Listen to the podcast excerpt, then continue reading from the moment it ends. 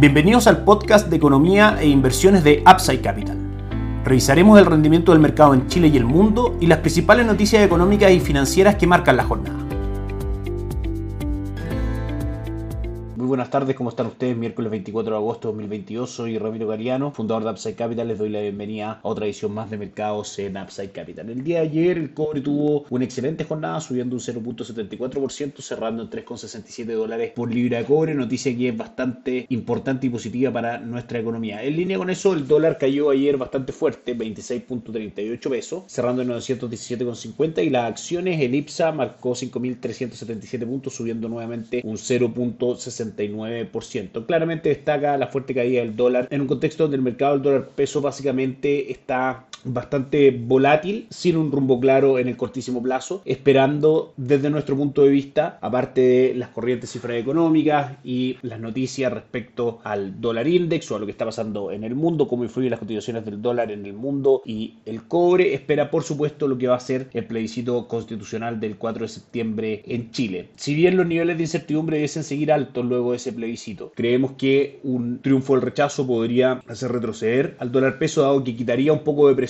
en cuanto a incertidumbre y desvalorización de los activos locales, entre ellos el peso chileno. Sin embargo, está claro que el proceso constitucional tiene que continuar. Eso es un proceso que involucra incertidumbre en sí mismo y por ende este efecto no se acaba del todo. También podríamos pensar que luego del 5 de septiembre finalmente el cuerpo constitucional que se vaya discutiendo sea bastante más de centro que la actual propuesta constitucional que será plebiscitada el 4 de septiembre. En caso de ganar el apruebo, por supuesto, veremos presión fuerte al alza en el dólar porque la implementación en cuanto a tiempo y a incertidumbre de la nueva constitución claramente es un factor de incertidumbre para la economía y por ende de menor valor para el peso chileno. Recordemos también que estamos en un contexto inflacionario bastante fuerte, el 13.1% en los últimos 12 meses. El mercado va a estar muy atento a nuevos datos de IMASEC, de inflación, próximo informe de política monetaria del Banco Central, etcétera. Les recordamos que nuestra recomendación de inversión en la parte de renta fija está en renta fija local, en fondos mutuos de renta fija locales diversificados, que este año han tenido un excelente retorno ya, algunos por sobre el 8%, los de mayor duración sobre el 4 o 5%, los de menor duración y esperamos que el contexto de una contracción económica, que es lo que espera finalmente el mercado para el 2023, traiga una menor presión inflacionaria y una normalización de las tasas de política monetaria y con eso, como las relaciones inversas, si es que cae la tasa, sube el valor de los bonos, traiga aún un mejor comportamiento al mercado de renta fija local, también asumiendo las altas tasas de emisión de los instrumentos durante el último tiempo. En Upside Capital somos asesores independientes de inversión para personas y empresas que invierten en el mercado financiero, tanto local como global. No administramos capital con instrumentos propios, ni recibimos el dinero de los clientes. Hacemos asesoría objetiva y sin seco buscamos la mejor alternativa de inversión para cada uno de ellos y los hallamos llevando sus inversiones a algunos de los administradores de fondos asociados con Upside Capital, como la Reinvial y U Principal, entre otros. Luego mantenemos una constante comunicación con nuestros clientes, realizando supervisión y seguimiento a su estrategia de inversión y a sus operaciones a través de nuestro equipo de atención a inversionistas. Bienvenidos a una asesoría objetiva sin seco y con una mirada global. Bienvenidos a Upside Capital. Suscríbete a nuestras redes sociales, el link en YouTube, Instagram y Spotify. Visítanos en www.upsidecap.cl, déjanos tus datos y te contactaremos para conversar. Ayer las distintas plazas bursátiles tuvieron retornos principalmente negativos, con el Dow Jones retrocediendo un 0.47%, el S&P 500 cayendo un 0.22% y el Nasdaq sin variaciones. El Eurostock 600 cayó un 0.16%, el Nikkei 225 de Japón cayó un 1.19% y el Bovespa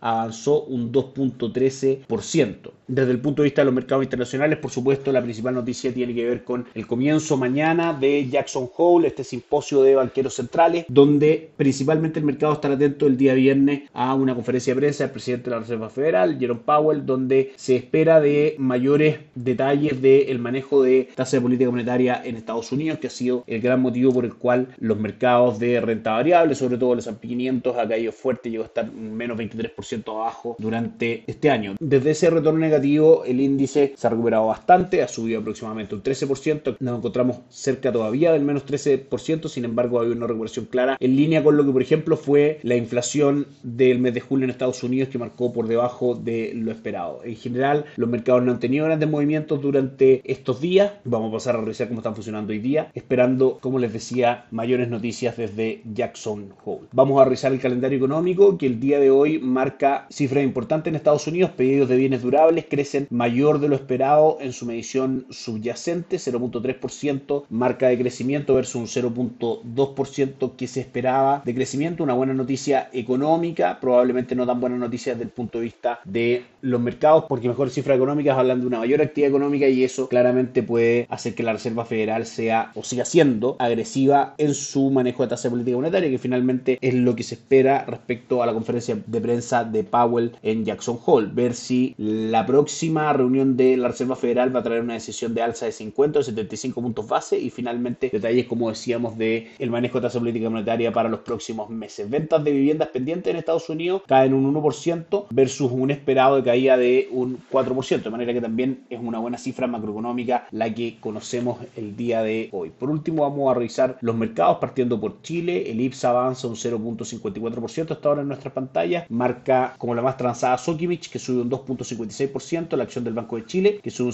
0.7%. Y Vapores, que cae un 2.3%. En cuanto a commodities, el cobre tiene una jornada negativa, cayendo un 1.57% a 3.63. Y el petróleo WTI marca 94.51 dólares por barril de petróleo, subiendo un 0.82%. Así que nos vamos al dólar, bastante lateral en este amplio canal que hemos comentado post anuncio de intervención del Banco Central por la parte superior 955 y por la parte inferior 885. El día de hoy transita en niveles de 921,80 en este minuto con un grado de volatilidad importante el día de hoy compuesto por los siguientes niveles. La apertura del día fue 917,85, marcó mínimos en 906, máximo en 922 y como decíamos en este minuto marca 921,80. Y por último, los mercados alrededor del mundo partiendo por el dólar que marca a esta hora un 0.04% avance el dólar en el mundo, el dólar index sin grandes variaciones. El mercado en Asia marca una jornada negativa con el Nikkei retrocediendo un 0.49%, el índice de Japón, el índice Hansen de Hong Kong cayendo un 1.2%, el índice de Shanghai retrocediendo un 1.86%. Europa, la jornada fue relativamente positiva con el Eurostock 600 subiendo un 0.16 y el DAX alemán subiendo también un 0.2%. Y por último, Estados Unidos marca avances tímidos en sus tres índices principales, el Dow Jones, el índice industrial marca un 0.08% de avance,